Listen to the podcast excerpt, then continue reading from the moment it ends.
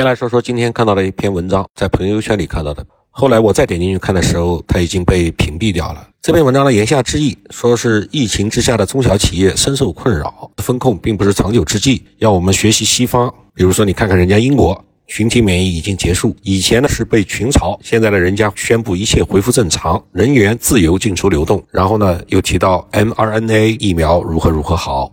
好像自从疫情之后，一直呢时不时有类似的所谓的公知发表这样的观点，但是他们有没有深入的思考过一个问题：新冠一旦全面爆发，医疗资源马上就不够用，这个事儿引发的后果是不可预计的。再来说他提到的 mRNA 疫苗，以前我曾经讲过，国产的几种新冠疫苗，它们呢有灭活的，有重组蛋白的，有腺病毒载体的等等几种，但是这几种呢，相对于 mRNA 疫苗而言，它的作用机制都相对比较接近。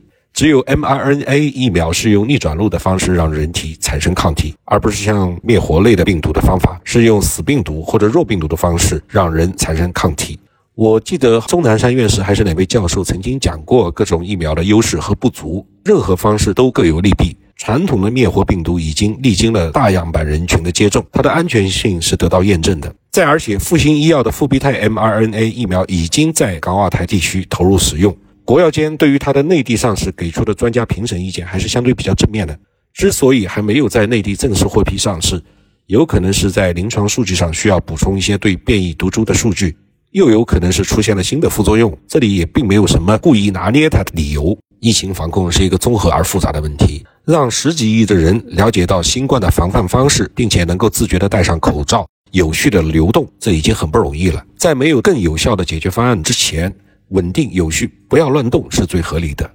所以公知要有价值底线，不能为了一点流量而当标题党。尤其是在疫情反复的时间段，最要做好的就是别给国家添乱。在俄乌战争开始的时候，国内的疫情也同时出现了反弹，各地都有新的阳性病例爆发，绝大多数呢都和境外的输入相关。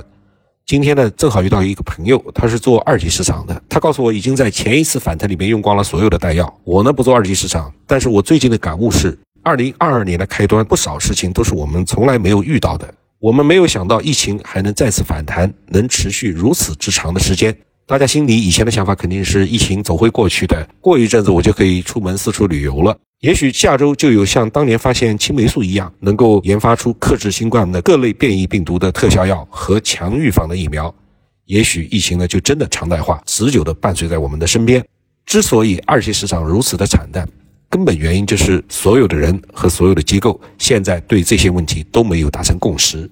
所以，在我个人比较粗浅、十分粗浅、相当粗浅的观点来看，散户在二级市场里边，现在最好的方法就是趴着别动。对于机构呢，我没法给建议，人家也不需要我的建议，而且毕竟人家还要拿工资，总是要做点啥的。散户千万不要做所谓的高抛低吸，因为抛了，有可能你跟不上反弹的节奏，就再也买不回来了。本来是账面的损失，就已经真正实现了。那么吸了呢，就有可能像我的那位朋友一样，低估了市场的惨淡，失去了后续的选择机会。从现在往以前看，人人都可以轻松的干过巴菲特，比他牛逼很多。但是从现在往以后看，人人都会懵懂、迷茫、不知所措。我认为，对于一级市场而言，现在这个时间点反而是一个抓住好项目的机会。很明显，在这样的形势下面，仍然能够稳得住的项目、稳得住的团队，它的抗风险能力、它的管理能力和创新能力一定很强。而尤其是在移动端、互联网、电商这些赛道，可能会迸发出以前从未出现过的模式。在京东、淘宝之后，人们可能认为电商也就是这样了。然而后面出现了拼多多，再然后是抖音，又在电商端暴力的却又不失优雅的撕出了一个大大的口子。那么是不是直播带货就是终点了呢？这时候得物站起来说还远没有到头呢。